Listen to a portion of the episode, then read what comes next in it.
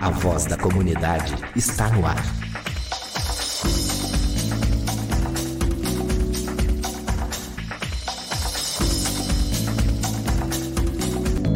Programa Contraponto.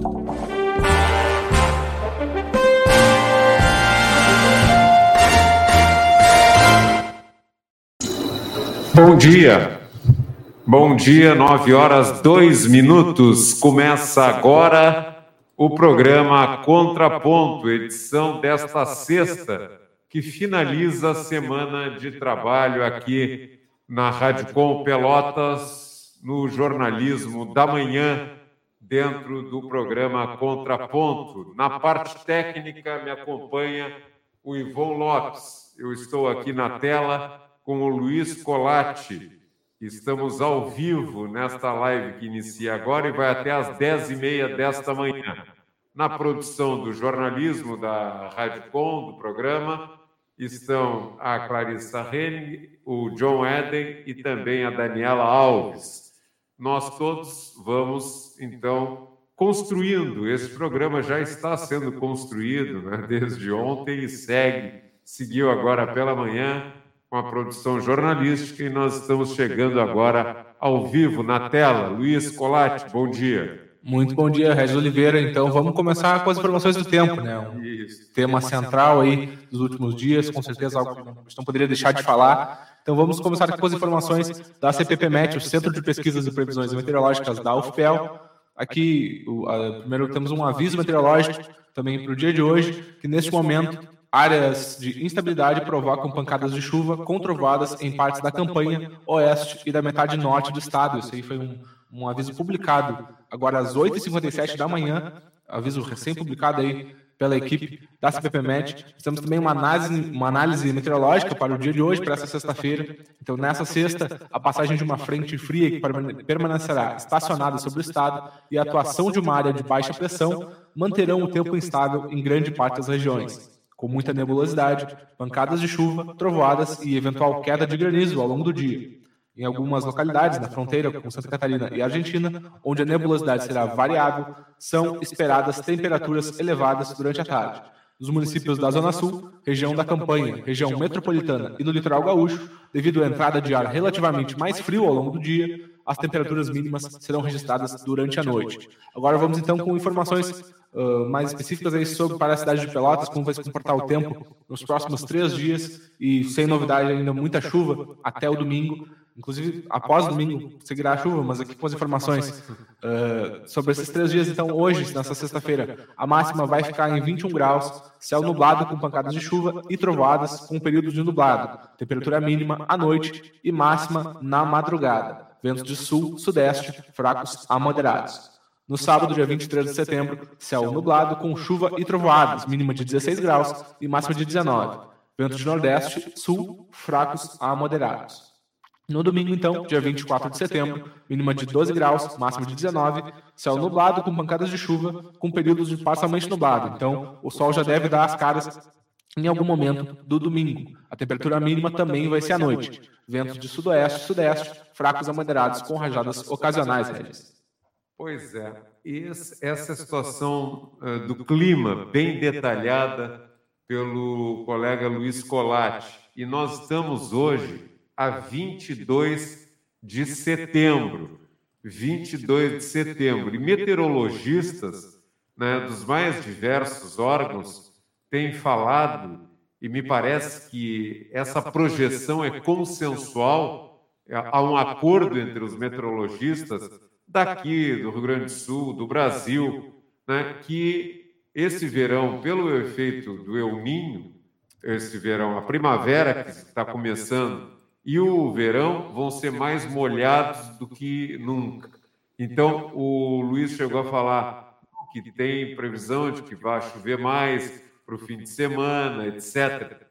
O, mas aquilo que tem criado mesmo uma certa perplexidade é que essa chuva, ou esse ritmo, essa rotina de chuva, pode se estender mais ou menos como está agora até novembro ou dezembro, por efeito de El Então, a gente está pensando assim, tá essa chuva, esse céu cinzento, daqui a pouco passa essa fase termina setembro e vai melhorar e nós vamos ter uma rotina com dias mais claros, céu limpo, azul, ensolarado. Não é bem assim que os meteorologistas estão dizendo. Eu não quero trazer uma notícia desagradável, eu não quero deixar o fim de semana ninguém é, muito impactado, mas isso me parece que é uma projeção que eles afirmam categoricamente. Não deve se alterar muito. A gente ouve isso e fica meio estranhando, mas será que é assim mesmo? Pior é que parece que vai acontecer isso mesmo daqui até dezembro, uma rotina semelhante a essa que temos tido nos últimos dias, com poucos dias ensolarados e chuva maior ou menor. Bom, do clima, vamos para uma coisa muito positiva, que também tem muito a ver com a natureza. Tem que ver com tudo. É a questão das terras indígenas. Está no site da Radicom. Você quer acessar essa notícia? Então, na internet, o endereço é radiocom, tudo junto, .org.br. Repetindo o endereço da Radiocom, do site, radiocom, tudo junto, .org.br. O título da matéria, que está no site da Radicom, em julgamento histórico, STF derruba marco temporal das terras indígenas por nove votos contra dois. O plenário do Supremo Tribunal Federal, STF, declarou inconstitucional no dia de ontem, 21, o marco temporal das terras indígenas.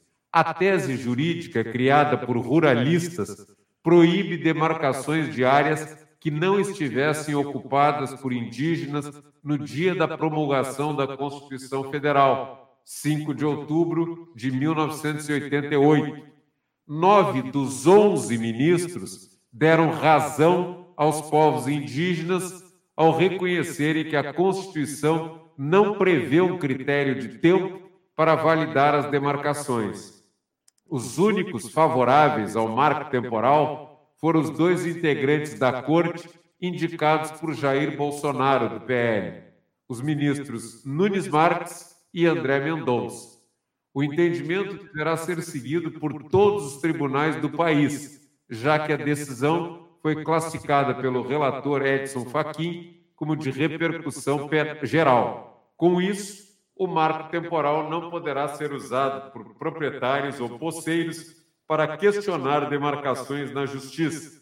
O STF não decidiu sobre pontos polêmicos levantados por ministros durante o julgamento, como a indenização a fazendeiros e a abertura das terras indígenas à mineração.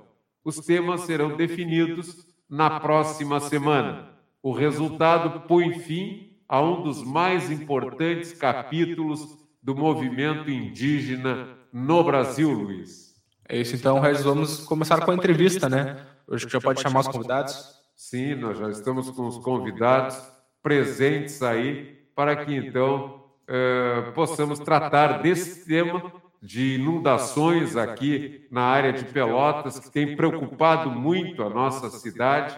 Então, os nossos convidados já estão presentes aqui e com eles agora nós vamos começar a conversar. Está conosco já o vereador do PSOL, Jurandir Silva, também Alexander Carvalhal, que é morador da Z3, e também com ele está o Nilmar Conceição, né, que, pela minha memória, é o presidente do sindicato lá dos, do pessoal dos pescadores da colônia Z3. Isso nós vamos confirmar agora em seguida com ele. Jurandir, Prazer em tê-lo mais uma vez aqui na transmissão da Rádio Com Pelotas. Bom dia, bem-vindo. Bom dia, Regis. Bom dia, Luiz. Bom dia, turma que nos acompanha nessa manhã de sexta aqui pela Rádio Com. E queria começar, conversa, encontrei o Alexander lá na, no feriado, na quinta-feira de manhã, lá na ponte, e o Nilmar vi esses dias também, e acho que é importante que a gente já desde o início aqui manifesta a nossa solidariedade com os moradores, tanto da coluna Z3 quanto do Pontal da Barra, que estão numa situação muito complicada nesse momento.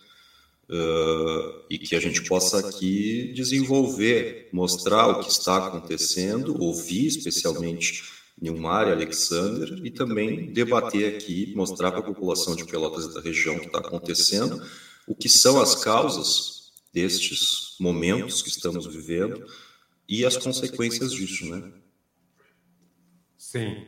É, depois do vereador Jurandir Silva, do PSOL, nós vamos então conversar com o, o Nilmar e também com o Alexander Carvalhal. Nilmar, eu quero saber, tu já falaste para a Radcom é, anos atrás e eu tenho a impressão que tu falaste na condição de presidente do Sindicato dos Pescadores. É essa a tua condição atualmente? Bom dia, bem-vindo à Radcom. Bom dia, Regis. Bom dia, Luiz. Bom dia, vereador Jurandir. Sim, Regis, atualmente ainda estamos aí à frente do Sindicato dos Pescadores de Pelotas e também agora participando do movimento dos pescadores e pescadores artesanais do Brasil. Tá certo. Alexander, bem-vindo à programação da Redcon, no programa Contraponto. Satisfação em te ver e te ouvir aqui na nossa transmissão ao vivo. Bom dia. Bom dia, bom dia para todos. Eu sou pescador aqui da comunidade, né? Estou ajudando voluntariamente aqui na, na remoção da, das famílias e ajudando também na organização ali na, no abrigo também. Sim, sim. Então, a gente quer tratar dessa realidade dura que está atingindo, duríssima, né? Pessoas que moram em locais alagadiços, como para quem mora e trabalha na colônia de pescadores E3 e tem aí esse problema de inundação afetando uh, moradores, assim como também tem lá no Pontal da Barra. Como é que está a situação aí, Alexander? Tu que és morador, moras há quanto tempo aí na colônia Z3? Há quanto tempo tu moras e qual é a realidade que vocês estão enfrentando? Eu moro há 33 anos aqui já. A realidade aqui que é, a, a, parte pior aqui é o Cedrinho e o Junquinho ali, né? Mas a gente tem várias, vários pontos das E3 alagados, por questão da chuva também. E a gente não teve, por enquanto, a ajuda de, de fora, né? A ajuda que nós estamos tendo aqui é do pessoal aqui de baixo, aqui do CRAS, aqui do sindicato, ali da escola também. A gente tem uma, uma ajuda ali, tem os salões que disponibilizaram para nós, ali do paroquial, teve um outro salão da quadrangular, se não me engano. Igreja quadrangular. Quadrangular também, que disponibilizou o salão para nós também. No momento, aí que a gente tem. Sim. É, vereador Jurandir eu, posso, eu queria fazer uma pergunta, porque. Fica à vontade, Jurandir. Para o Nilmar e para o Alexander, porque. Ou seja, a gente recebe as informações que o governo passa, evidentemente, e também conversa com a comunidade. Né?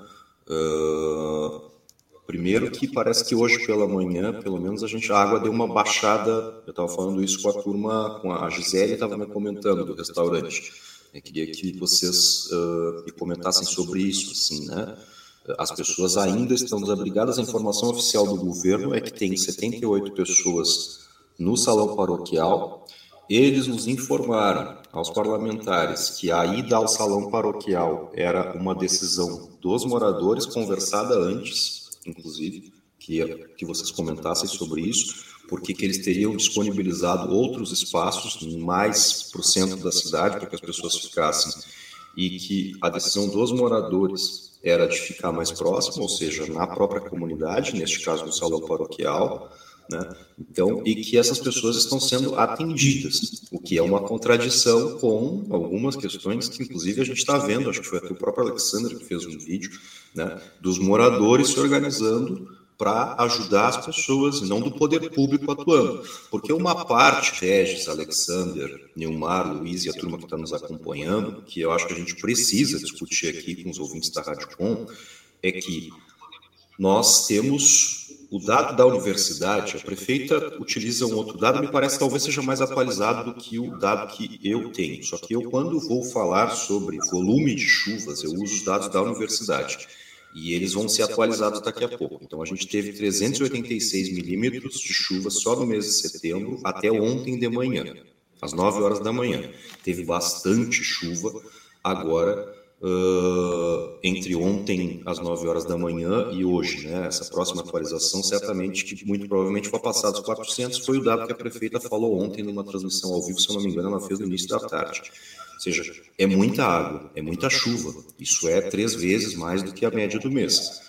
A gente provavelmente, com esse volume de chuvas, vai ter problemas. A discussão me parece fundamental é o que, que o poder público faz para se preparar para enfrentar esse tipo de situação.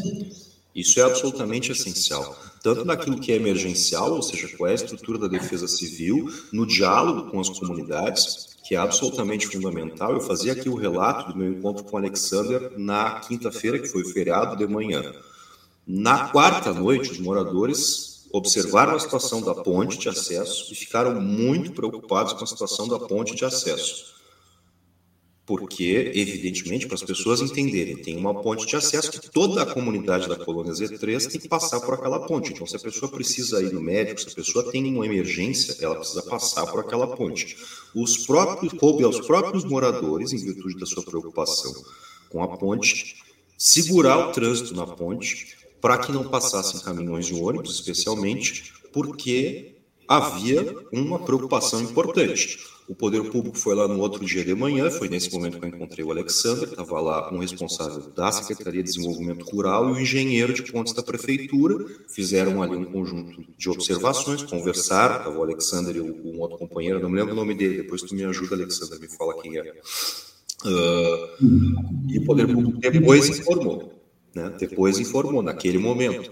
Agora, tem que estar atuando permanentemente, porque esse tipo de situação Quer dizer, ele vai ser cada vez mais frequente. Nós estamos vivendo num mundo com situações emergenciais climáticas, com excesso de chuvas. É o quarto ciclone, nós tivemos quatro ciclones no inverno de 2023 no Rio Grande do Sul. O pessoal tem a memória lá daquele do dia 13 de julho, que foi o do vento mais forte, muita gente sem energia elétrica, várias comunidades, 10 dias sem energia elétrica, um absurdo o atendimento da Equatorial naquele momento.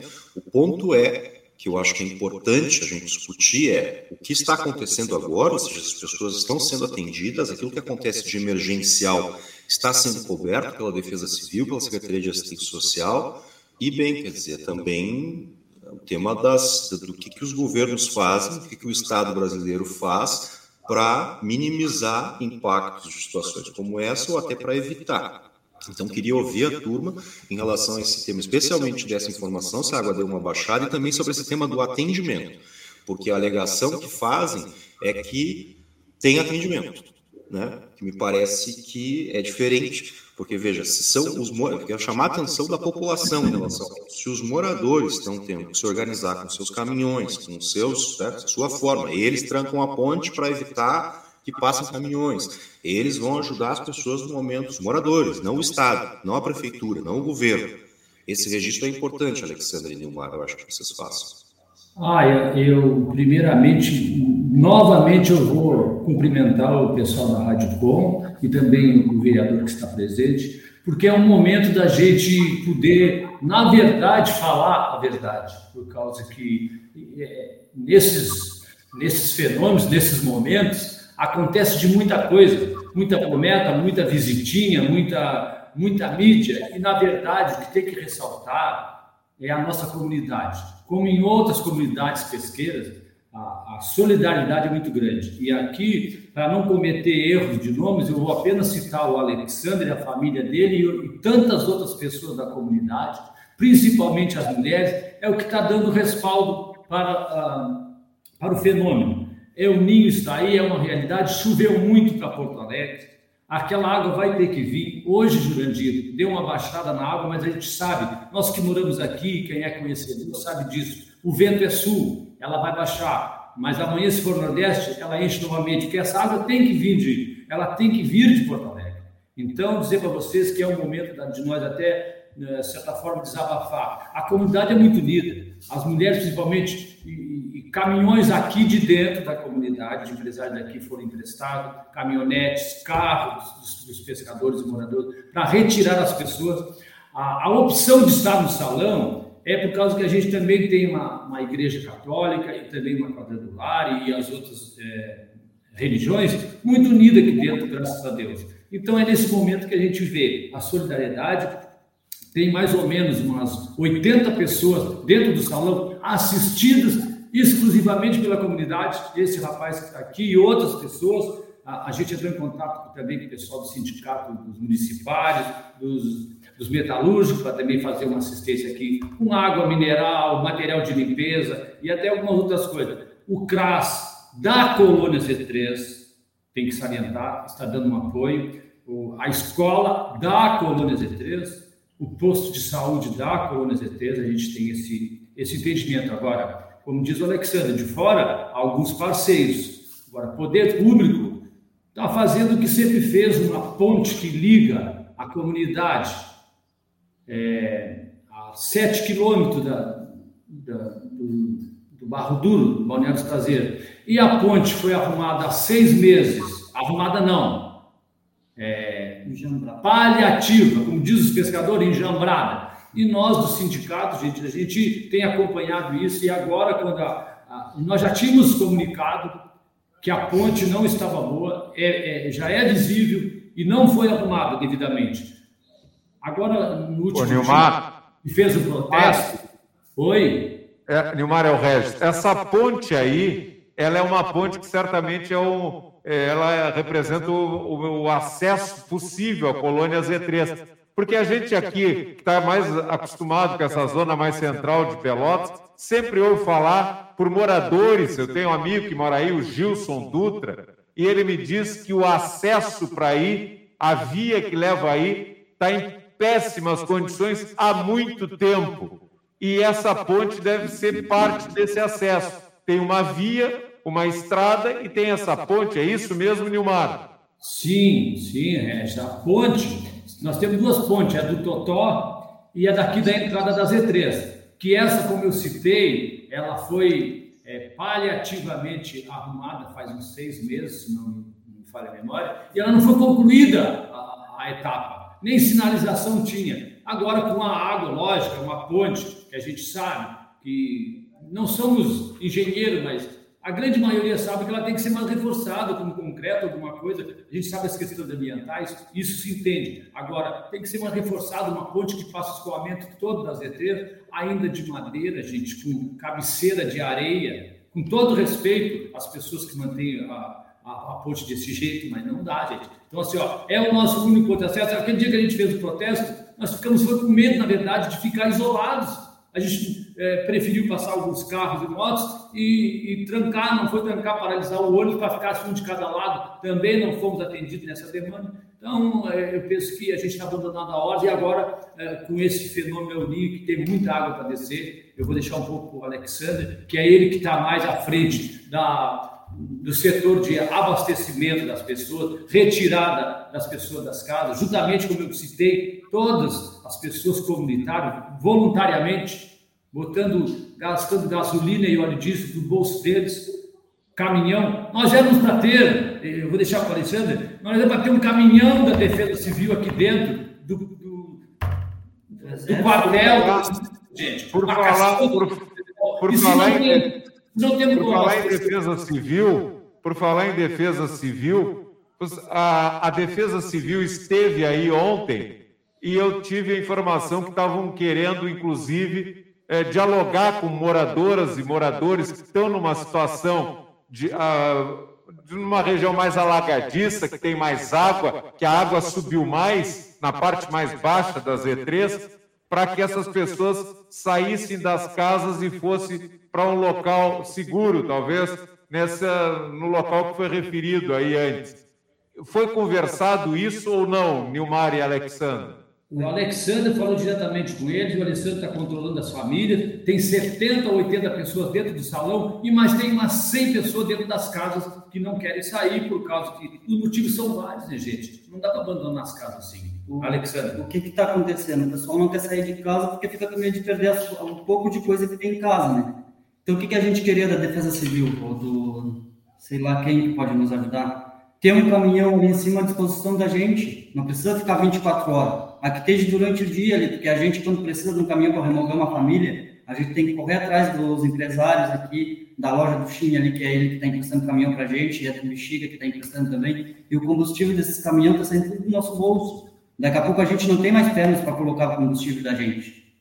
Do Chim ali está eh, nos apoiando um monte, mas é o caminhão de serviço dele que ele usa para trabalhar, o do Bexiga também. Daqui a pouco o caminhão dele está trabalhando e a gente não tem como remover uma família de lá. Porque as famílias estão aguentando o máximo que pode dentro de casa. Conforme a água vai subindo, eles vão pedindo para sair. E a gente montou uma equipe, uma turma, para poder ajudar o pessoal. A gente tem um grupo WhatsApp, que é aquele grupo ali, onde eles fazem os chamados de ajuda para a gente. Então, se tivesse noite um dia ali para nos apoiar, para nos ajudar, não seria ruim. Pelo que eu sei, dentro de Pelotas, os dois, os dois quartéis têm 40 caminhões. Tem 40 caminhões e quantos milico tem dentro do, do quartel? O Alexander, tu, tu e eh, outros moradores, moradoras aí, e o Nilmar tiveram contato com a coordenação. Nós já entrevistamos aqui o, o Tenente Coronel Márcio André Facim, que é o coordenador da Defesa Civil Sul. Ele esteve aí ontem, falou com vocês?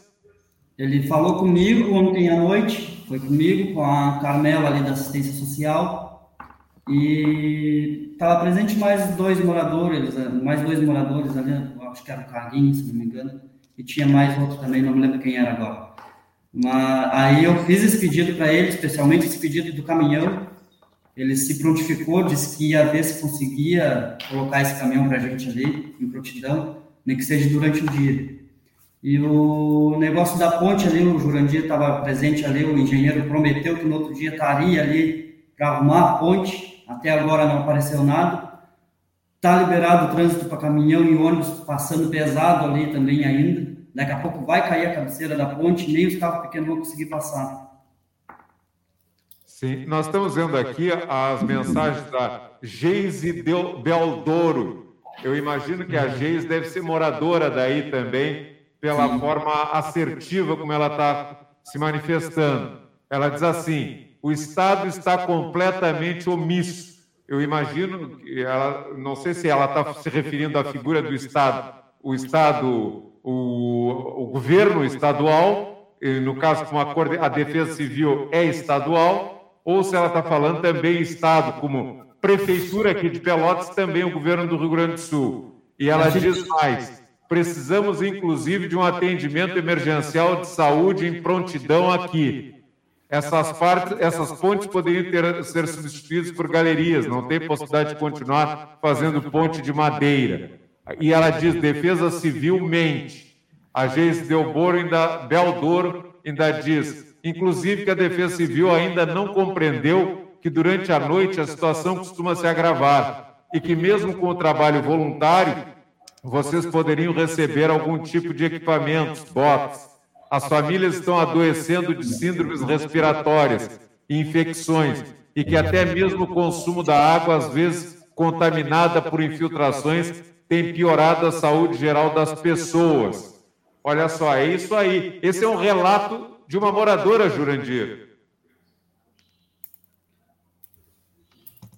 Muito grave, muito grave, uh, muito, muito, muito triste, né? Que a gente uh, enfim, passe, tenha pessoas nessa situação. É muito, muito, muito marcante o relato dos meninos, o relato da Geise pelas mensagens.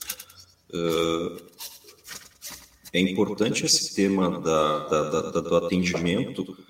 Veja, um dos aspectos disso, a gente tem poucos investimentos nos serviços públicos em geral né, vindo de todos os governos. Né? Então, numa situação uh, delicada e de tragédia como essa, a gente tem pouca estrutura em geral da Defesa Civil, pouca estrutura em geral da Secretaria de Assistência Social. E isso é parte do elemento de previsibilidade que deveria acontecer. A gente poderia discutir muitos outros, muitos outros.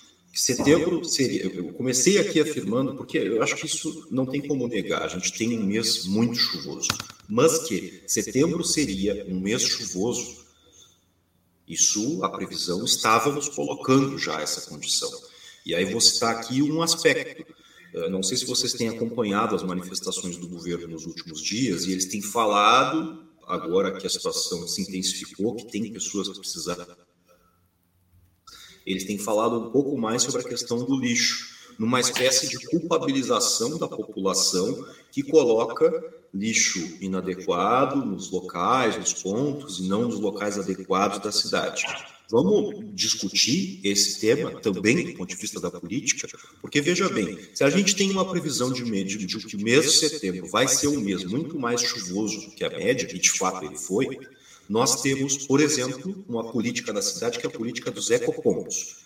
Tá? que é o lugar, para quem não conhece, onde a gente tem que depositar. Você não sabe o que vai fazer com um sofá, com uma televisão, com um lixo que tu tenhas na tua casa. Tem lá os ecopontos, que são cinco na cidade de Pelotas, são poucos, né?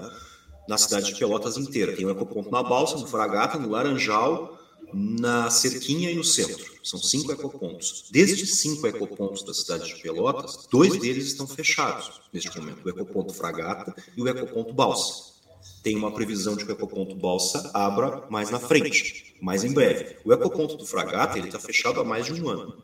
Então, veja bem, se a gente tem os ecopontos fechados neste momento, a gente automaticamente culpabilizar as pessoas, porque aí vai acontecer o ponto que ontem a gente teve, por exemplo, uma bomba na casa de bombas da Farroupilha, que foi danificada pelo tema do lixo.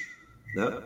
Então, uh, ou seja, é muita coisa que a gente tem uh, como deficiência de previsibilidade, de atenção para momentos importantes como esse. Eu vou aqui, essa informação do Alexander, ela me chateia, porque o tema da. Não contigo, tá, Alexander, evidentemente, mas que, a, que foi apresentada a demanda pelo tema do do. Ó, o pessoal ali está comentando a coisa do asfalto. Se der tempo, eu vou fazer um comentário sobre o asfalto, viu? Depois, se vocês eh, quiserem que eu faça. Mas, assim, é que a demanda do caminhão foi apresentada para a Defesa Civil já. Eu, eu, vou, eu vou perguntar, entende? Porque também fico tentando contato com a turma da Defesa Civil, falando sobre os temas. Na semana passada teve um momento que a estrada isso foi na noite, se eu não me engano, de 6 para 7 ou de 7 para 8, agora não, não tenho certeza que o, o, o ônibus ficou preso, que é a turma que estava indo, o ônibus das nove e meia da noite. Vocês lembram desse? O pessoal das E3 lembra desse episódio. Vou tentar explicar pra, rápido para a turma de casa e também para o Regis, para o Luiz. O trecho da estrada ali do Totó, exatamente, que tem uma ponte, que não é a ponte que está em piores condições, viu, gente? É para vocês terem a noção, quem não mora lá, que são alguns trechos complicados nesse deslocamento. Z3, centro da cidade. Esse trecho, o ônibus tinha ficado trancado. Né? E tinha ficado o ônibus do centro-bairro de um lado, o ônibus bairro-centro do outro. Aí a turma das E3 me avisou, a gente fez contato com a Defesa Civil e eles estavam disponibilizando um ônibus para ir para lá para deslocar essas pessoas. Aí a turma se organizou com as próprias forças da comunidade, porque já fazia muito tempo que eles estavam nesses ônibus esperando. Os trabalhadores que estavam indo no sentido bairro centro, tiveram que descer, se embarrar até o joelho para ir trabalhar de noite com barro no joelho, foi isso que aconteceu. Mas o ônibus, o tal do ônibus estava indo lá. Então, veja que a turma tem apresentado já ontem a demanda para a Defesa Civil de que tenha um caminhão na comunidade para ficar atento e prevenir, se necessário for atuar, e isso não ter sido atendido ainda me parece muito grave. Eu vou perguntar para a turma da Defesa Civil, porque veja, né? Ou seja, se esse caminhão é útil nesse momento, se os próprios moradores que estão fazendo o movimento de solidariedade pelas suas próprias forças, inclusive estão afirmando que daqui a pouco essas forças terminam, não pela falta de força de vontade dos próprios moradores, mas pela falta de estrutura. O Alexandre falou de gasolina, de combustível, é diesel nesse caso, né? Ou seja, então, é necessário que o Estado, já que não atuou até agora, ou que não atuou com as devidas forças e com a devida intensidade, que entre e entre de maneira absoluta, resolvendo as questões. Né? Eu não ouvi ali o comentário da. Eu queria destacar uma, queria destacar uma coisa também. A questão da, de ambulância, né? Esses dias de noite, estava aquele dia da, da chuva, nós tivemos uma senhora de idade de 76 anos ela estava com, estava passando mal, a pressão dela estava 19 por 12. Sim. Nós ligamos para a SAMU, para a SAMU vir para cá para buscar ela. Eles falaram que não podiam vir, que era só a casa de morte que eles poderiam vir. Eu tive que ligar para o Fernando Bizarro, que é o coordenador da Defesa Civil, é meu amigo ele. Liguei para ele, conversei com ele, e ele conseguiu a ambulância para nós. Aí a ambulância veio, Quando a ambulância chegou aqui, a senhora já estava com 22 por 18 por 12, a 23 por 12 a pressão dela. Se não tivesse conseguido a ambulância, o que, que teria acontecido com essa senhora? A senhora ia morrer ali no, no salão, né? não ia conseguir fazer nada por ela. Não, e Alexandre. Quando a ambulância levou ela, lá nesse local onde o Jurandir está falando ali no total, ela quase ficou atolada lá nesse, nesse local da ambulância. Sim. Então é um, Alex... caso, um caso total com a comunidade, sabe? Porque é dia de chuva, a gente quer sair para o centro para levar, para ir no médico, alguma coisa, a gente não consegue, a gente fica atolado na estrada sem contar os desgastes do, dos veículos, dos moradores. Então é muito complicado, é muito complicado mesmo. Tem Sim. duas coisas que a gente tem que salientar, o Regis, o Jurandir e o Luiz, e o pessoal que nos assiste. A estrada, é, ela já é há horas, há muito tempo. E tem, Jurandir, isso vai para o vereador, tem emenda parlamentar destinada para essa estrada. E a gente não chega, nós moradores, enquanto líder comunitário, a gente, a gente não chega nessas informações. Existe emenda parlamentar destinada para a estrada. Aonde está, como está a situação, quando é que vai vir? Será em janeiro do, do ano que vem, quando começam as eleições? Então, são coisas assim que a gente, enquanto é, sindicato, a gente fica pensando é, se, se é possível cobrar agora ou se não. E, e uma coisa muito importante, prevenção, pessoal. Prevenção, como é que não vai ter uma equipe é, fazendo assistência em, em, quase 100 pessoas? Tem 80 lá e tem 20 voluntários que passam lá fazendo seu lanche, sua alimentação. E a atenção é muito grande, as pessoas estão ali não sabem como é que está as casas. E aí um passa mal, ontem outro senhor não estava se sentindo bem, aí chama a ambulância, a gente, a, a a gente sabe que é dificultoso. Tem que ter plantão, isso é prevenção, um plantão de saúde na comunidade. Aqui o um postinho aberto, tem a enfermeira, tem atendimento, mas tem que ser mais que isso numa hora dessa, pessoal. Uma outra coisa, pessoal, é, é, é doações, a gente pede que seja concentrado nos locais aqui destinados. Tem uma comissão que o Alexandre está tá à frente, o pessoal do CRAS. Então, assim, ó, o que falta para a comunidade hoje? Material de limpeza, a mistura, como a gente disse, né? Porque demais, a gente não está passando fome, graças a Deus, gente. Mas, mas isso vai ser necessário. Material de limpeza para depois, quando para as casas, o salão lá está organizado pelo pessoal do CRAS, pessoal da igreja, a família do Alexandre, mais as mulheres da comunidade, estão fazendo os almoços, as refeições, e a gente tem muita gente nas casas. Então a gente está pensando numa cozinha comunitária, talvez até aqui no sindicato, uma cozinha comunitária para fazer a alimentação e levar para aquele pessoal das casas. Então aqui na comunidade a gente se organiza. O que falta, na verdade, é o poder, o poder público reconhecer reconhecer que a gente já está organizado, mas precisa da prevenção e desse acompanhamento. Sim. Olha aqui, nós temos aqui uma participação intensa de moradoras, moradores da colônia eh, de pescadores Z3. Nós tentamos também ouvir alguém do Pontal da Barra para ter um relato mais abrangente. Tem informações também relativas à situação eh, igualmente dramática, porque passam pessoas que moram lá na região do Pontal da Barra. Mas só para ter uma ideia aqui da participação das pessoas, né, eu já tinha trazido mensagem. O Ederson Silva, que é, nasceu, se criou na colônia de pescadores Z3, diz: parabéns para meus conterrâneos da Z3 pela resistência e organização diante do descaso do governo. Também a manifestação da Verinha Garcia, assistente social que há muitos anos trabalha lá na colônia de pescadores Z3. Ela diz bom dia para os resistentes generosos moradores da colônia Z3. O nosso colega jornalista Fábio Costa está aqui nos cumprimentando, dizendo bom dia, colegas Regis Colati, camaradas Nilmar, Jurandir e audiência do Contraponto. Né? O Luiz Araújo fez a pergunta que eu também estava fazendo: como está a situação dos moradores do Pontal da Barra? E mais participações o site de notícias, Pelotas Notícias, está presente aqui, diz: é muito descaso com a população da colônia Z3. Não é de hoje que a população manda para nós as demandas para postarmos na página. E diz mais o Pelotas Notícias: há anos atrás fizeram várias pontes de concreto em granjas e colônias. E na época eu lembro que a colônia Z3 não foi contemplada. E eles realmente necessitam já passou da hora dos moradores receberem seu asfalto.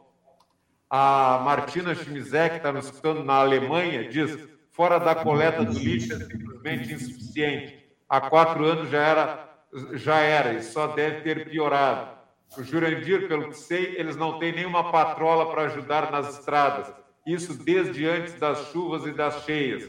A Vitória Ribeiro diz: bom dia. A calamidade que se estende nessa estrada é um absurdo. Além de ser horrível o acesso quando chove não tem nenhuma iluminação. Ela coloca em letras garrafais. Já passou da hora de resolver isso. Até quando vai ficar assim? Pergunta Vitória Ribeiro em letras garrafais. A Ana Miranda diz: ecopontos são importantes, mas tem que ter um caminhão passando nos bairros para recolher esses lixos grandes, porque tem pessoas que não têm como levar até o ecoponto. Pontes decentes já e tem mais pessoas aqui falando. A Alessandra Braga diz: outra coisa é o chamado de emergência, como ambulâncias se negam a mandar socorro. Precisamos para uma senhora desabrigada e só foi atendida aquilo que já tinha sido dito. Depois que entrar em contato com o encarregado do setor. Isso que é estranho, né, Luiz? Porque as pessoas elas não vão precisar de ambulância lá na Z3 só quando está o período de chuva e no período normal. E há quanto tempo esses governos de Pelotas, dois governos, Paulo, o governo do Eduardo Leite, até hoje não resolveram isso, Luiz? Pois é, e agora então eu queria também fazer mais uma pergunta aí para o Neymar para Alexander, eles que são representantes então, dessa comunidade pesqueira, né, da Z3, eu queria perguntar justamente sobre essa atividade profissional, como ela é afetada com essas chuvas, com as inundações, como está sendo para vocês lidar com isso? É, então, Luiz, uma boa pergunta. A gente já tem agendado para a semana que vem, aí na, na Rádio Com, mais especificamente sobre a, a, a, nossa atividade e o que está acontecendo atualmente. Mas posso já adiantar para você, nós estamos na época do seguro defesa, falta aí nove meses, nove dias para nós encerrarmos, e a preocupação é muito grande porque todo o peixe que tinha na lagoa, e a gente sabe que tinha, e ia abrir agora a pescaria dia 1 de outubro, esse peixe saiu todo com essa água que veio lá de Porto Alegre, o peixe saiu todo para o mar e acaba morrendo porque é peixe de água salgada. Então, assim, ó, a preocupação é muito grande. Nós não vamos ter o que pescar, já é certo por dois, três meses o Sindicato dos Pescadores, juntamente com a outra entidade de pesca que tem aqui na comunidade, e mais alguns órgãos, e também o Movimento dos Pescadores e Pescadores do Brasil, a gente está acionando o governo federal na possibilidade. Tudo é possibilidade, porque dependendo de governo, independente de quem está e quem passou, tem que ser muita conversa. E a gente existe a possibilidade de solicitar dois meses de, de seguro uh, extra, ou seja, para esses dois meses que não vão ter pescaria, a gente prorrogaria esse esse defeso que a gente está recebendo, que é de um salário mínimo por cada pescador, e também a gente vai tentar, junto ao governo do Estado, que também é difícil, um cartão emergencial que a gente já conseguiu. Tudo isso são possibilidades que já aconteceram e que pode acontecer novamente. Mas enquanto é, entidade representativa de classe, é isso, Luiz. A gente está tentando e vamos tentar prorrogação dizendo é tentativa, nem o sindicato e, e, nem os pescadores têm essa garantia, mas existe é, um governo que tem diálogo e a gente vai até eles. Aqui o pessoal valorizando muito essa questão da ambulância, né? Uh, eu já passo a palavra para o vereador Jurandir Silva. Adri Fernandes diz: sabemos que a demanda de chuva é intensa e isso agravou tudo. Mas o problema da nossa estrada e principalmente da PON não vem de agora. Esse problema é bem antigo e só recebe reparos.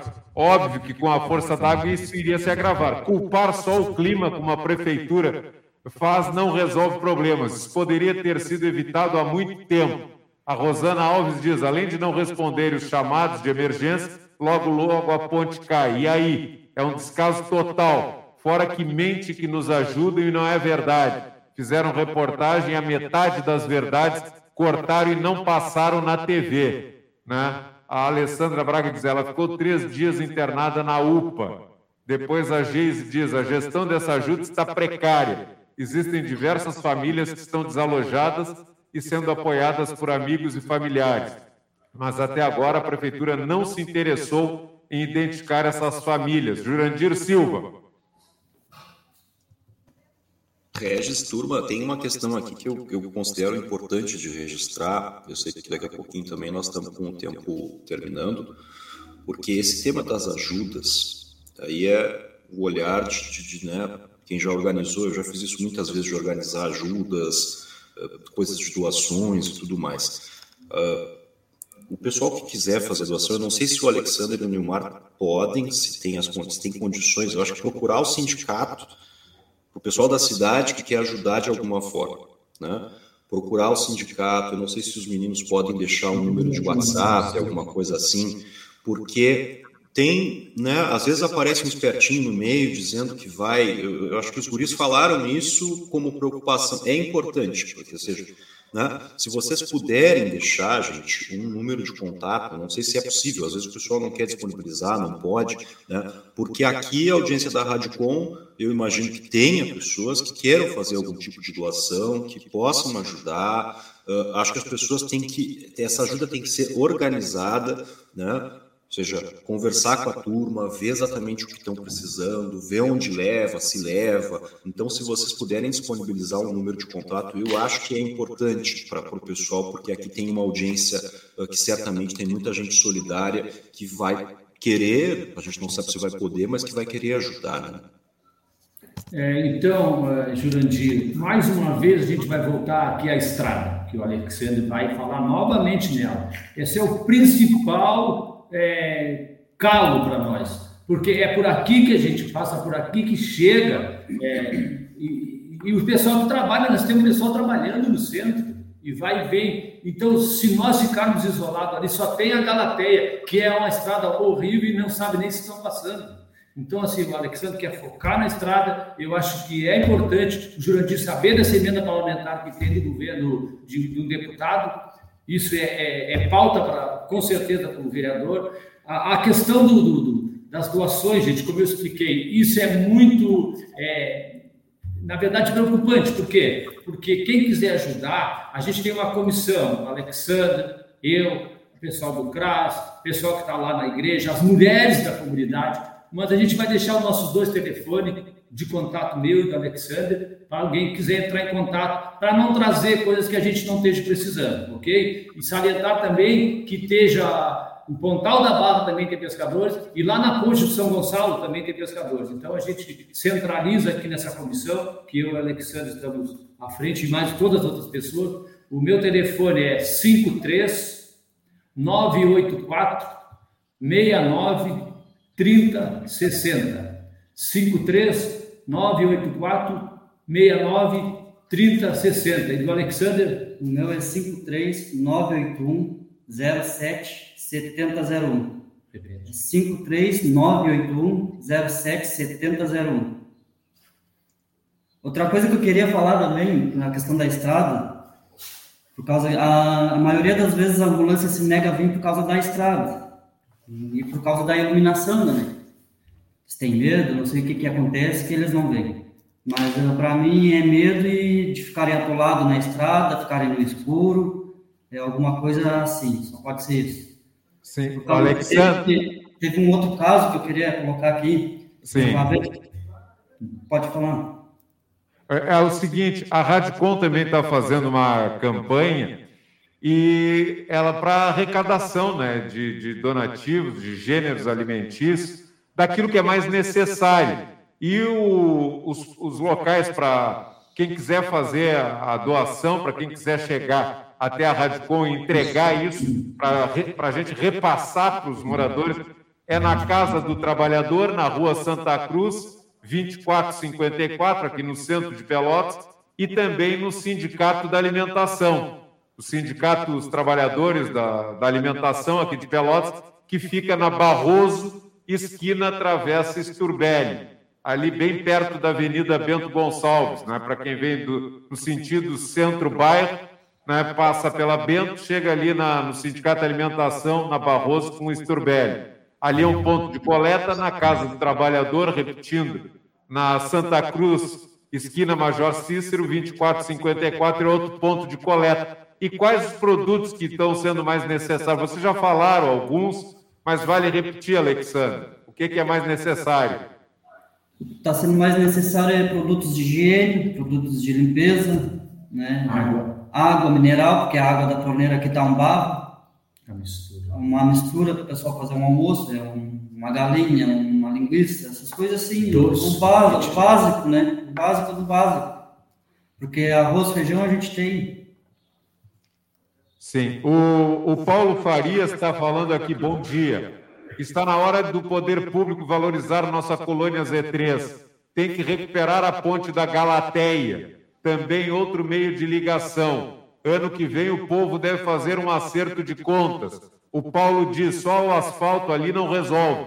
Eu creio que tem que aplicar a mesma tecnologia da BR 448, tipo uma estrada suspensa. E o Cristiano Souza diz aqui, ele pergunta: é descaso da prefeitura de Pelotas com as populações vulneráveis? Lembremos todos disso o ano que vem, 2024. Vale lembrar que em 2024 tem eleição para prefeito e prefeito aqui em Pelotas. É, essa ponte da Galateia, Nilmar e Alexander, é uma boa? É, na verdade, é uma ponte que tinha uma ligação aqui que saía do Areal. Ela é muito antiga, ela, ela já foi de acesso da comunidade. É uma recuperação meio difícil, a gente entende, né? Mas tudo é possível. Agora, o que tem que manter também é a outra estrada que a gente tem, no mesmo sentido que sai lá na BR, que é, ela não é mantida, ela é basicamente mantida pelos mantida pelos agricultores ali da região. Então, é um, um, ponto de saída, mas acho que o foco principal é a nossa, que nós temos, e as pontes. Porque se tivermos duas pontes decentes e uma, e uma manutenção na estrada, a gente agradece, independente de quem está, de quem passou, de quem vinha. Isso é a realidade. São sete quilômetros com emendas parlamentares destinadas, com possíveis. É, tem começar e terminar a arrumação de uma ponte, senão não adianta, pessoal. Eu queria colocar aqui, por que, eles não estão ali hoje, agora, arrumando a ponte, que a promessa que ele fez para nós aquele dia na ponte de Jornal estava junto ali, ele prometeu que no outro dia estaria na ponte. Hoje tem sol, ele pode estar ali dando um conserto na ponte. E outra coisa que eu perguntei para ele, por que, que não faz umas cabeceiras de concreto na ponte? Ele disse para mim que foge do padrão. Eu disse, mas que padrão? Vamos viver assim até quando com essa ponte desse jeito? Uma vez por ano, que seja duas, tem vezes, dá duas vezes no ano eles têm que vir fazer concerto na ponte. Até quando nós vamos viver assim? Então é uma coisa que eles poderiam fazer, uma cabeceira de concreto. Aí ele me disse para mim que isso daí gera custo para o governo. E eu falei para ele, mas esses custos saem da onde? Quem é que vai pagar esses custos? A gente que paga esses custos. Sai do nosso bolso esse dinheiro, não é do governo. Pessoal, então, o Nilmar já tinha dito, o Jurandir também tem compromisso em seguida nós eh, vamos voltar a ouvir vocês semana que vem. Até porque, lamentavelmente, os prognósticos da meteorologia dizem que, pelo efeito do El Ninho, essa rotina de chuvas, infelizmente, não vai ser só por agora. Tem possibilidade de ela resistir até novembro ou dezembro deste ano. Eu não estou querendo fazer sensacionalismo barato aqui. Lamentavelmente, essa informação é da ciência, da meteorologia no Rio Grande do Sul e no Brasil, que nós teremos um regime de chuvas que vai perdurar mais ou menos até novembro ou dezembro.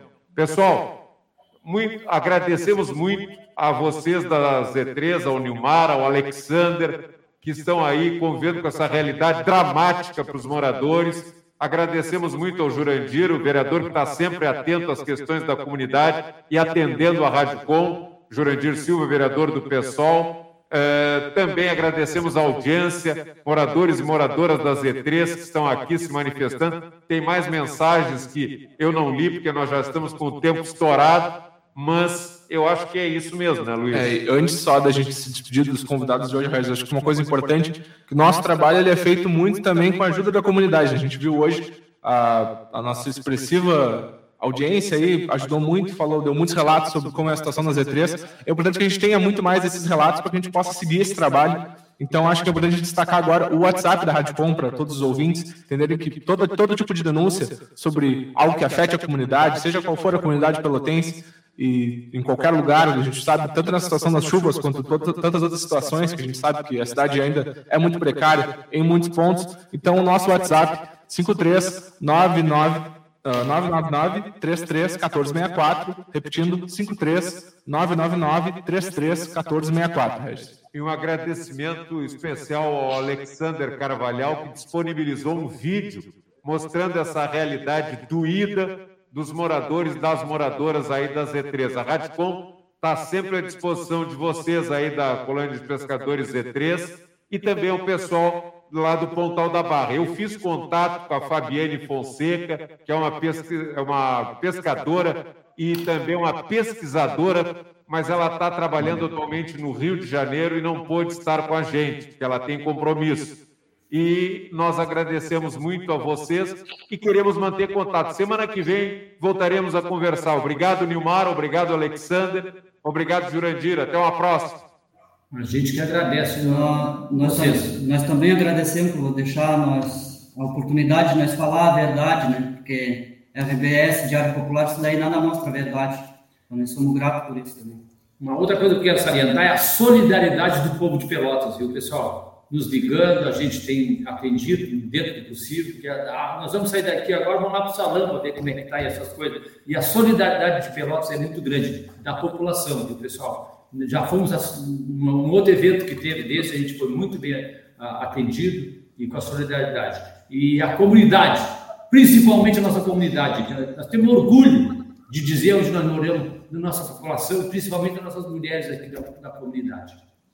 Tá certo. E pedimos que, a, que toda essa audiência que está aí prestigiando o contraponto aqui da Rádio Com Pelotas, compartilhe, curtam essa transmissão no YouTube, no Facebook. A Rádio Com tem uma página no Face, tem também um site, radiocom.org.br e tem uma conta no Twitter. E o nosso canal no YouTube que está aí recebendo essas mensagens. Valeu, pessoal. Que a situação possa melhorar, que nós possamos ver a população das E3 tendo as condições mais dignas possíveis neste momento para seguir sobrevivendo e resistindo. Obrigado, Jurandir. Um abraço.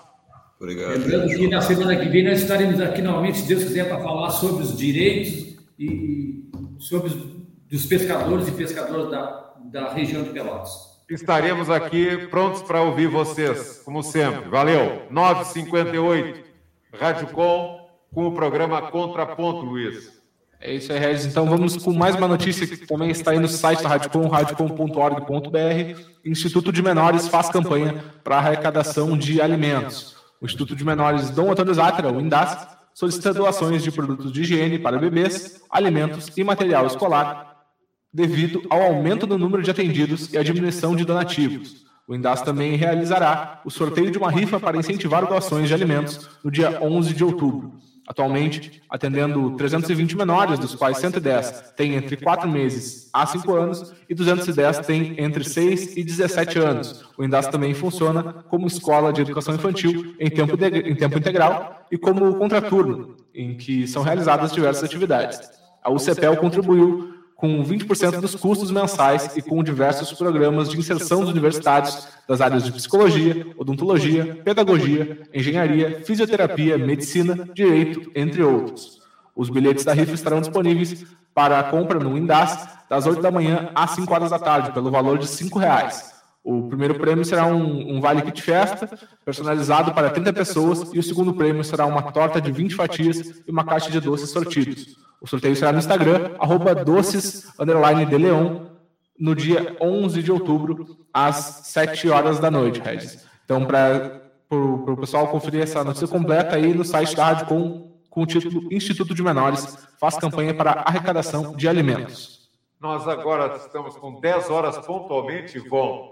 Nós vamos fazer um intervalo e a seguir vamos receber aqui ao vivo no estúdio o cantautor Pedro Munhoz. Pedro Munhoz, que é atração hoje na noite de Pelotas, vai fazer um show no Instituto Mário Alves.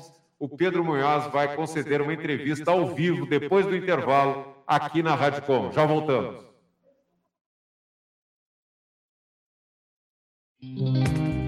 A democratização da informação vai além das ondas livres da 104.5 FM. A Rádio Com está no Facebook, Instagram e Twitter. Acesse arroba Com Pelotas. Notícias, informações e toda a programação da rádio ao vivo no site www.radiocom.org.br. Rádio Com, o prefixo da cidadania. A Sufepel Comunidade na Rádio Com. Informes locais, estaduais e nacionais. Não esqueça a Sufepel Comunidade na Rádio Com. Todas as terças-feiras, das 15 às 16 horas. A Sufepel, 43 anos, uma história de lutas. AJS Advogados Associados, transformando a realidade através da luta e da justiça social, com atuações nas áreas trabalhista, civil, previdenciária e do consumidor, com sede em Pelotas e filiais em São Lourenço do Sul e Camacuã. AJS Advogados Associados. Visite-nos na Rua General Neto, número 200, em Pelotas. Fone 3025 5730. Acesse nosso site ajsadvogados.com.br. A Companhia Uruguaia Mala Cultura traz a Pelotas o espetáculo teatral Amarte, dia 6 de outubro, às 20 horas, no palco do Sindicato da Alimentação. Rua Almirante Barroso, 3124. Reserva de ingressos através dos telefones 981 52 1750 e 984 24 1801. Além dos casos previstos em lei, também terão direito à meia entrada mulheres atendidas pelos programas Cade Único e Bolsa Família. Classificação indicativa, 14 anos. Produção local, coletivo Usina Feminista e apoio Rádio Com 104.5 FM. Prestigia a rede de mulheres ativistas.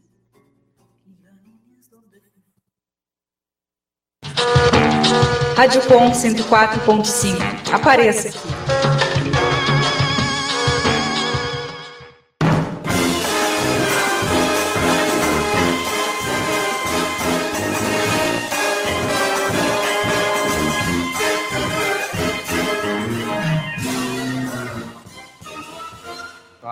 Estamos de volta aqui ao vivo no estúdio da Rádio Com Pelotas, fazendo a edição do programa Contraponto desta sexta-feira.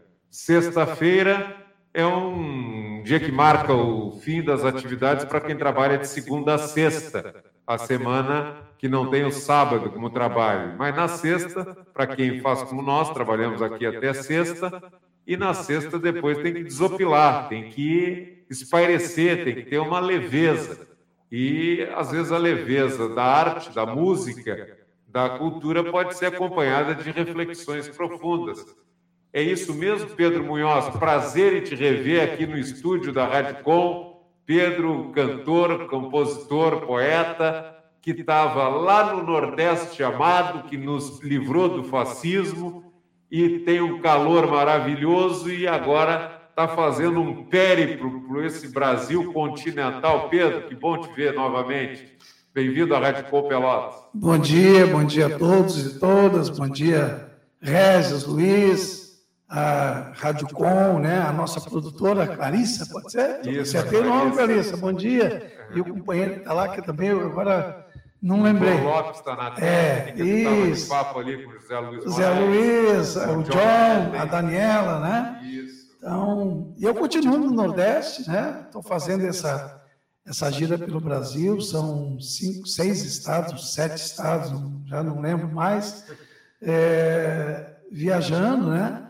Ainda temos aqui hoje Pelotas, amanhã Pedro Osório, depois Sapiranga, são Leopoldo, depois eu estou rumando para Bahia, né, onde a gente tem mais umas agendas por lá. Mas um prazer, Rez, muito grande. Eu, eu vim caminhando né, pela cidade e depois dos 60 a gente fica tem um certo saudosismo que a gente não entende, mas a gente no final a gente entende quando a gente sabe que a gente é mais já, já é mais pretérito do que futuro, né?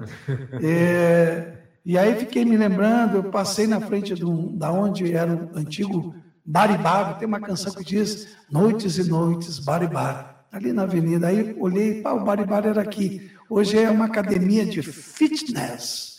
Eu fiquei me lembrando quantas canções nasceram ali e hoje elas foram esmagadas e sufocadas pelos, pelos pesos e, e trapézios e esteiras, né?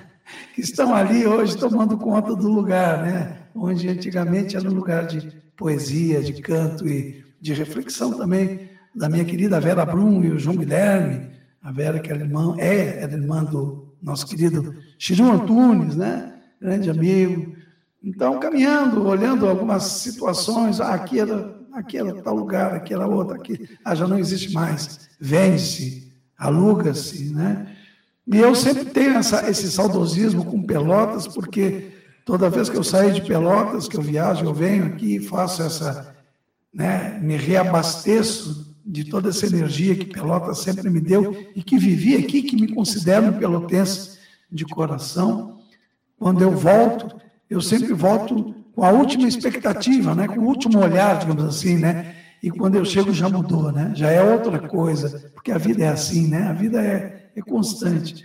Mas é sempre um prazer, né? Estar aqui. Estar esse bar bar, esse bar e bar não é um lugar onde tu e um outro músico, um, um violonista aqui que até quase fez uma live comigo e contigo ah. direto do Piauí, eu ali passando pela 15 de novembro. Não, o João. Ah, sim, sim, sim. E tinha um músico é, ali. O João, nosso querido João. É. Fazendo um som ali é. na 15, sentadinho e tal, como muitos artistas fazem. Sim. E ele ali, né, sim. fazendo seu trabalho, arrecadando sim. um pila, né, nosso de cada dia e ele disse que te conhecia. Eu digo, mas então tu conhece, então já vamos conversar agora. E bati um WhatsApp para o Pedro e o Pedro atendeu. E vocês conversaram eu fiquei na memória com esse Baribar aí. Baribar. É, ele, ele, foi, é, ele frequentava o Baribar e ia lá me escutar. E, e eu fico muito feliz, até modestamente sei que a minha vida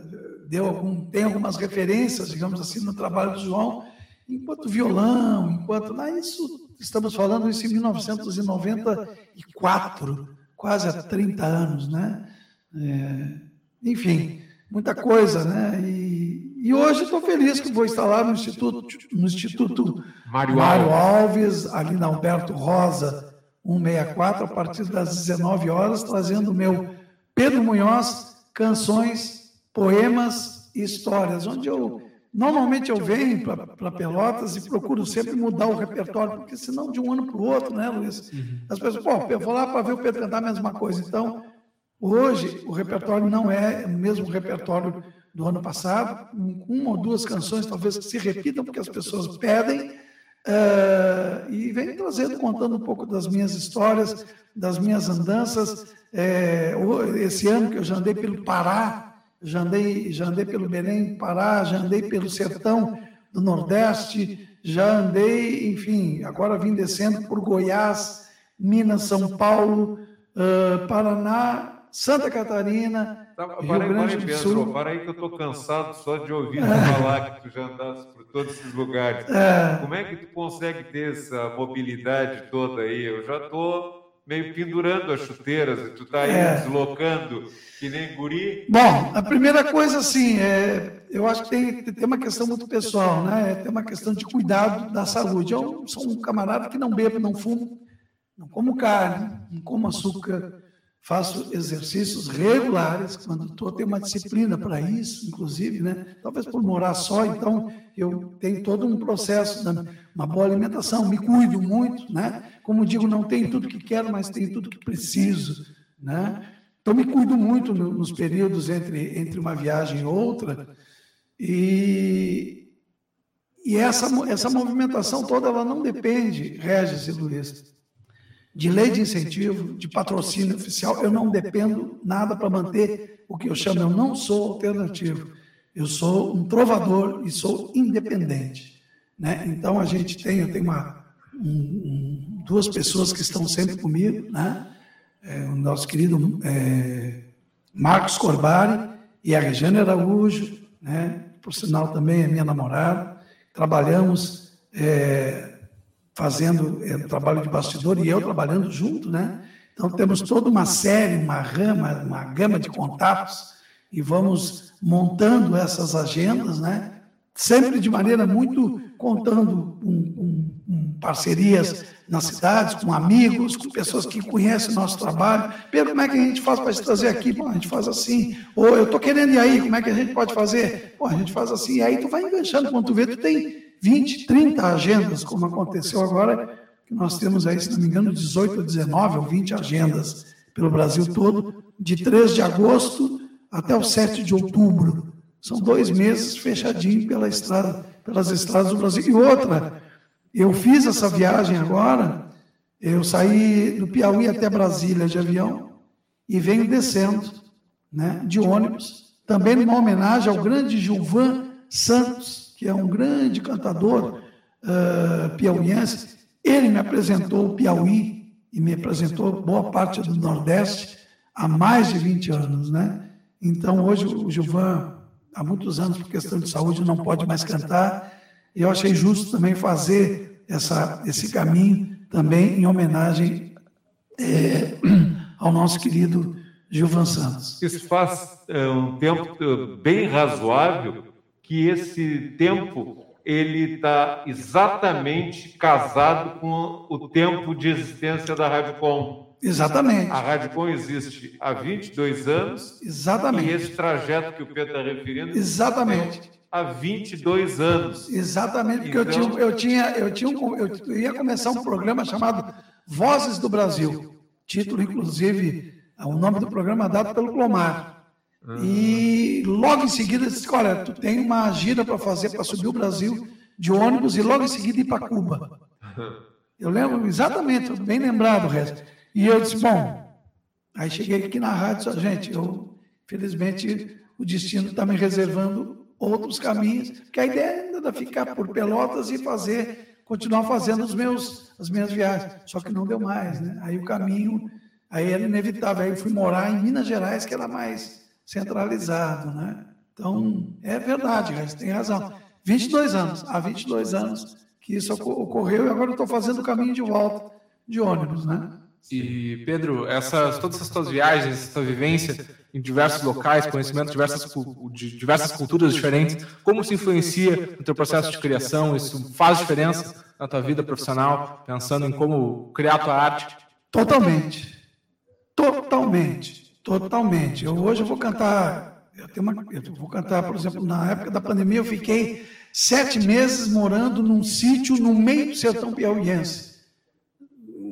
É, debulhando milho, debulhando feijão, dando comida para as cabras, para os porcos, é, é, arrancando macaxeira, né, o aipim, varrendo o terreiro, vendo a boiada passar, uma boiada solta que no final do, do dia o pessoal ia buscar né? E do lado de cá é uma cidade, é um município, e do outro lado da estrada é outro município. Então nenhum caminhão recolhia aqueles bichos, né? Então o bicho com aquele subia de manhã, né? E aí entrando onde dá. E na noite, final da noite, seis da, da tarde lá é, é fechado, né? que o Piauí ele já tem muito mais a ver com, o outro lado do Equador, né? muito embora estejamos do lado de cá, mas ele já tem, eu acho que é um dos últimos estados que, né, com a questão do Equador. E aí o pessoal vinha, vem trazendo aquele gado, vem recolhendo aquele gado, porque alguém tem que recolher, né?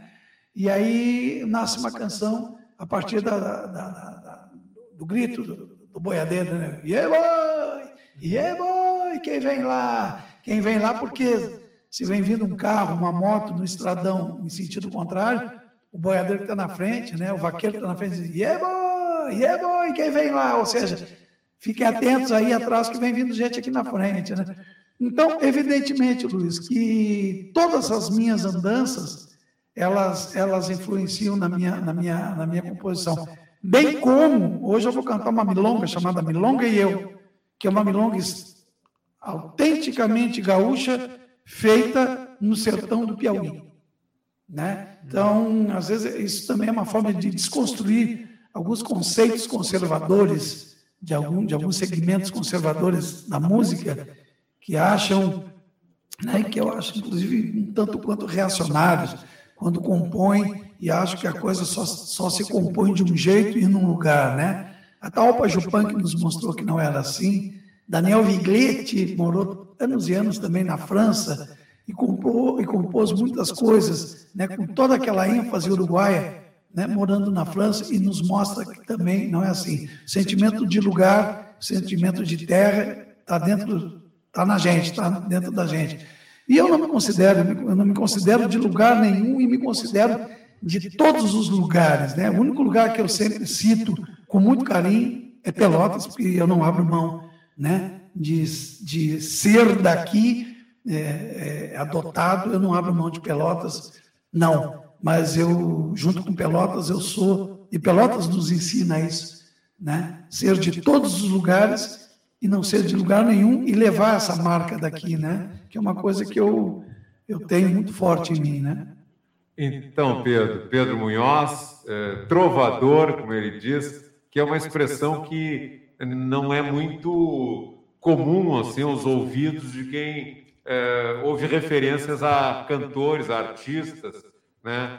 É, cantadores, como disse há pouco o Pedro, em relação ao Gilvan Santos, mas ele se define como um trovador. E as pessoas que vão ao show, logo mais, ah, no IMA, vale repetir o show hoje à noite do Pedro Munhoz, 19 horas no Instituto Mário Alves. E lembrando aqui o endereço que o Pedro já falou, do Instituto Mário Alves, na Coronel Alberto Rosa, 164. Coronel Alberto Rosa, 164, né? Na região centro-sul de Pelotas, e lá o show do Pedro Munhoz. E as pessoas querem saber: canções inéditas vão estar tem, presentes, tem. Ou, e aquelas canções já mais conhecidas do Pedro, como é, Procissão dos Retirantes, Canção da Terra. Sim, sim. A gente, eu hoje vou fazer um repertório resgatando algumas canções de outros momentos, né? Mas eu sempre faço um repertório um pouco mais curto para que exatamente lá no final a gente consiga atender. Às vezes não consegue atender todos os pedidos, mas algumas canções a gente canta, né? E eu sempre digo que sou trovador, é, Luiz e, e Rez, porque a canção, né, nasce com os trovadores, né? A palavra cantada nasce com os trovadores, com os menestréis, é que nasce a palavra cantada, né? É, eu sempre digo, talvez os cantores façam um show, né, Rez?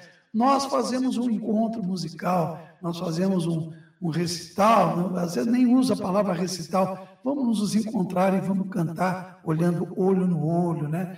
Aí a gente sempre diz isso porque para fugir dessa desse desse clichê do mercado, porque o mercado é, quem toca e, e outra coisa também nunca, né? E, e por uma questão de escolha e pelo perfil é, trovadoresco, né? Ando sempre eu e meu violão aonde quer que eu vá, né? A gente anda cantando, sempre mostrando o nosso trabalho. E sempre como eu digo, vou, vai fazer um show? Não, eu vou, eu vim aqui para cantar para as pessoas. Eu vim aqui para gente ter uma conversa e como muitas vezes acontece, ano passado inclusive acontece, pessoas na plateia se emocionam, eu me emociono e não tenho vergonha nenhuma de chorar, porque muitas vezes a gente toca e, e toda canção é, é, é, a gente revive várias situações, né? É, às vezes, no meio da plateia, eu digo, olha, gente, se alguém tem, termina, termina uma canção, né? E alguém lembrou de um caso, lembrou de um poema, por favor, né? Daí, de onde você está, ou se você quiser ver aqui na frente, por favor, conte, conte o que, que lhe, lhe, lhe comoveu com essa canção. Ô, Pedro, eu queria dizer um poema, porque eu lembrei. Tocando, venha, venha, faça o favor. Só não, só não, não dá para cantar e eu vou te dar o violão, vem aqui, aí não dá, porque aí a gente perde o, perde o roteiro. Mas essa situação tá, tá, também vale, a gente conta muito. Agora eu, eu, eu vim em Londrina, em Londrina agora, eu toquei alguns dias, já faz alguns dias, em Londrina, aconteceu uma situação assim, às vezes cantando em encontros de, de movimentos sociais, que às vezes lá no Nordeste eu canto uma canção e alguém diz assim, seu pé, licença, podia ir aí, eu queria contar uma história.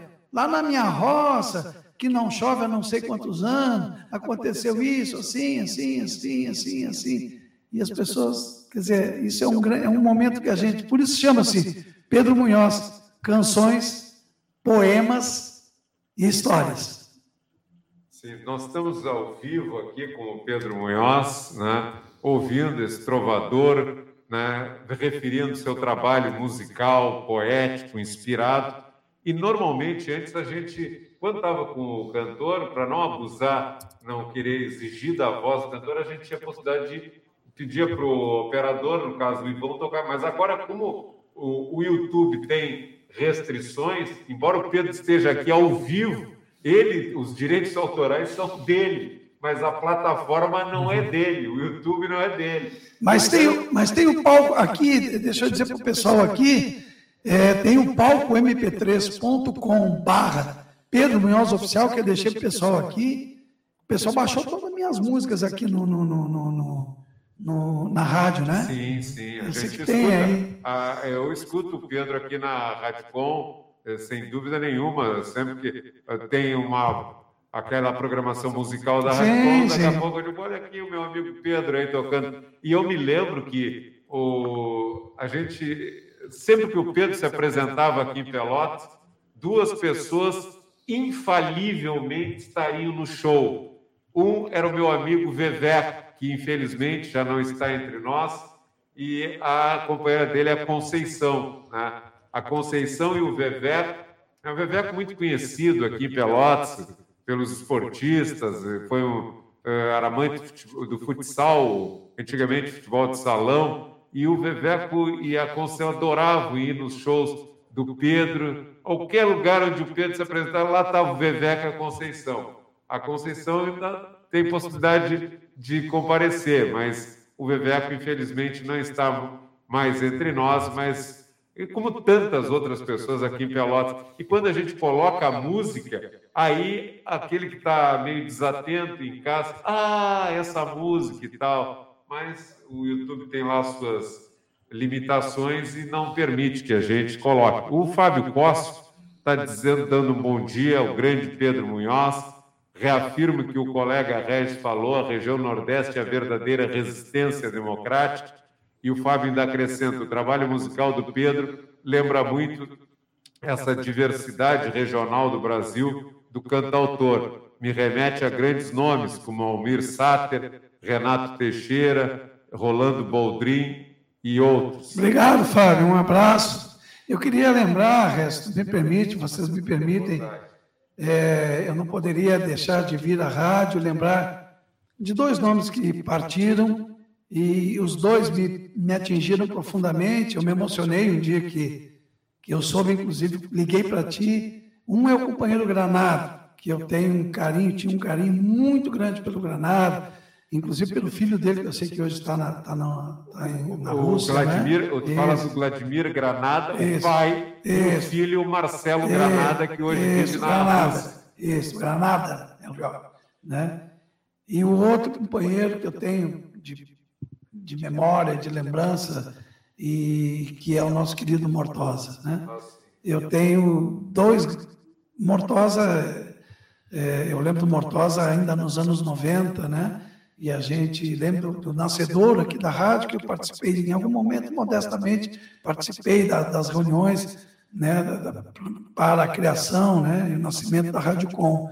E eu lembro bem do Mortosa, né, e toda vez que eu vinha a Pelotas, o Mortosa sempre muito presente. Né? A última vez que eu estive aqui, estive com ele, e foi um dos dois, não, nada, foi já faz mais tempo, mas o, o Mortosa me pegou um dia, né, uma manhã, me pegou assim, me pegou assim, me ligasse. É, e eu disse, não, eu, eu tenho que fazer alguma, alguma coisa, alguém tem que saber que eu sei né? Parece, parece redundante isso, né? Mas alguém tem que saber que eu estou aqui, que eu sei que eu estou e que eu estou sentindo. Aí eu lembrei na hora do resto, vou tentar falar com o resto. E aí deu sorte que a gente conversou e, enfim, né? Ficou esse, fica esse registro carinhoso e de tantas outras pessoas que a gente tem perdido ao longo do caminho, né?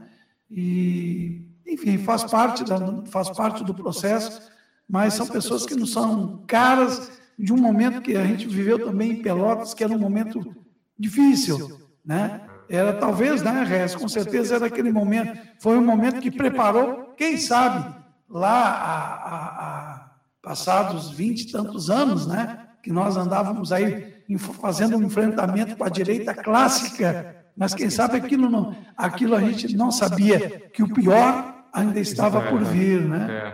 Ainda estava por vir. E, enfim, então fica um registro. Talvez eu tenha esquecido de algum companheiro, alguma companheira também que nos deixou nesse, nesse meio do caminho, nesse período pandêmico, onde houve tanta ausência, né, onde é, quase 800 mil pessoas né, tombaram, né, morreram por conta de uma pandemia e pela incompetência né, governamental que nós vivemos durante quatro anos de fascismo. Né? Isso tem que ser registrado, isso tem que ser lembrado, isso não pode ficar, como eu digo, gente, isso não pode ficar apenas nas joias, nas, né, né, nas riquezas que foram vendidas, nos relógios que, que o sheik foram vendidos. Não, tem coisa pior. Tem 800 mil, quase 800 mil vidas que tombaram por conta desse fascínio. Isso não pode passar impune. Isso não pode passar livremente. Isso não pode passar como mais alguma coisa. Isso não pode. Não pode.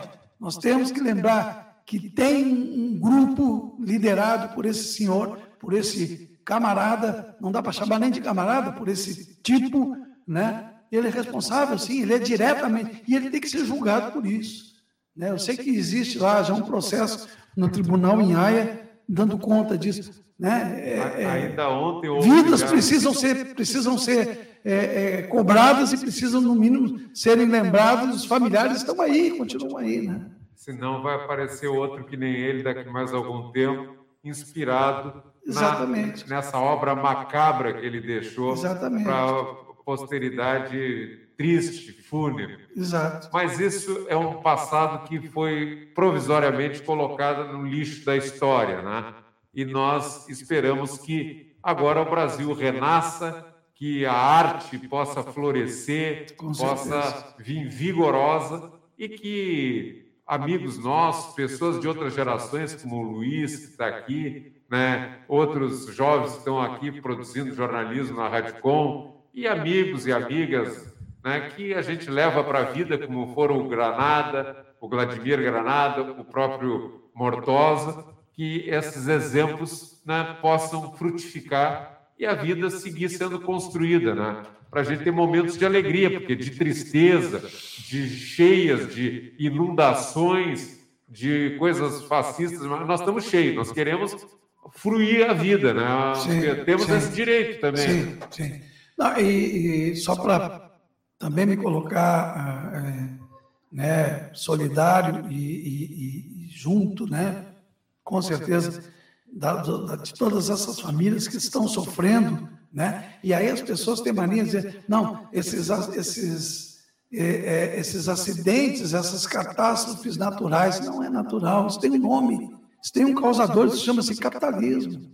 Chama-se capitalismo, chama-se exploração, exploração de, de, de, de, de bens é, é, é, não renováveis que a, tira da natureza e um dia ela cobra. É simples, isso não, não existe nada, não existe nada, nada é, é, é de, de, de, de fenômeno. Não, existe uma coisa por detrás disso, existe a sanha do capitalismo, né, que faz com que né, nós tenhamos o nosso clima totalmente é, mudado, tenhamos é, é tudo, é, é, as devastações que estão ocorrendo, tem um nome, isso não, isso é o desequilíbrio da natureza ocasionado exatamente pela sanha do capitalismo. Tem que ter esse, não, não vamos buscar, não vamos descobrir né, a roda sabendo onde é que, onde é que estão esses, essas, todos esses, essas, essas causas. Né? Então também tem que ter isso muito, muito claro, me parece. Né? Sim. Pedro, então à noite nos encontramos. Por favor, eu espero todos e todas lá. Rezo, rapidinho, eu queria deixar minhas redes aqui no Instagram, arroba Pedro Munhoz Oficial, entre lá no arroba Pedro Munhoz Oficial, vai ser uma alegria receber vocês. É, no Instagram, no palco mp3.com barra Pedro Munhoz Oficial. Vou repetir, palco mp3.com barra Pedro Munhoz Oficial. Lá estão todas as minhas canções, né, que podem ser baixadas gratuitamente. Ontem nós fechamos 42 mil acessos. E veja bem, para um trovador que não tem rádio, que não tem televisão, que canta olho no olho, como eu digo, ter 42 mil acessos, é, é, é, aqueles 42 mil, mais de 42 mil, eu valorizo muito porque é feito olho no olho, cidade a cidade, rincão a rincão, interior, interior a interior, como eu estou. Às vezes eu canto numa, numa capital e às vezes eu canto no interior do interior é, do Piauí, no interior é, do Pará, no interior de, do Paraná, como fui agora, na minha querida Pinhão, né? E no outro dia eu estava em Londrina, e no outro dia em Pelotas, no outro dia em, em, em Pedro Osório, Rio de Contas, Amargosa, são lugares que eu ainda vou passar. Tá certo. 10h30, fechamos com Pedro Munhoz aqui na Rádio Com Pelotas, no programa Contraponto. para voltarmos na próxima segunda-feira, às nove da manhã, com mais uma edição do programa Contraponto. A seguir aqui na Rádio Obrigado, Pelotas, nós que agradecemos, Pedro.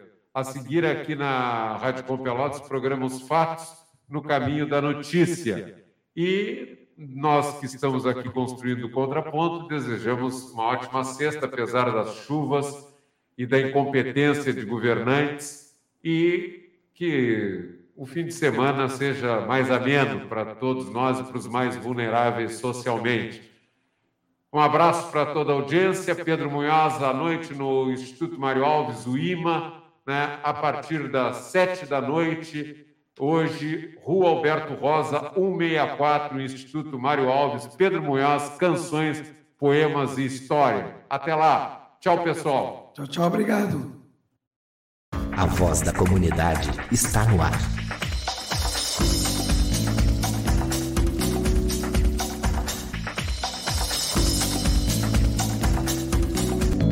Programa Contraponto.